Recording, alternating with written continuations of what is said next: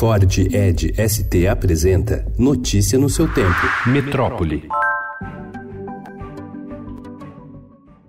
Nos últimos 10 anos, uma média de 460 mil vítimas ou familiares de pessoas mortas em acidentes de trânsito puderam contar com o pagamento do DPVAT por ano. A maior parte desse total, 250 mil, foram motociclistas que se acidentaram e ficaram inválidos com sequelas permanentes que os impedem de trabalhar. O benefício foi extinto anteontem por uma medida provisória publicada pelo presidente Jair Bolsonaro e continua a valer apenas até dia 31 de dezembro. O argumento do governo federal para extinção do DPVAT foram fraudes detectadas no sistema.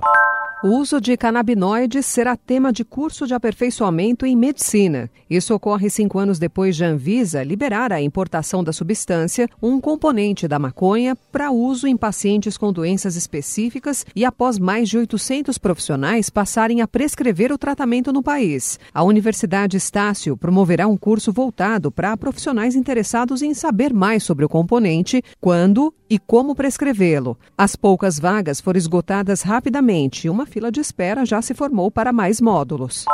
Depois de provocar uma grave epidemia que resultou no nascimento de milhares de bebês com microcefalia, o vírus da Zika vem revelando um aspecto tão inesperado quanto positivo: a capacidade de destruir tumores cancerígenos. Um novo estudo do grupo de pesquisadores da Unicamp constatou que o vírus é capaz de inibir a proliferação de células do câncer de próstata em pelo menos 50%.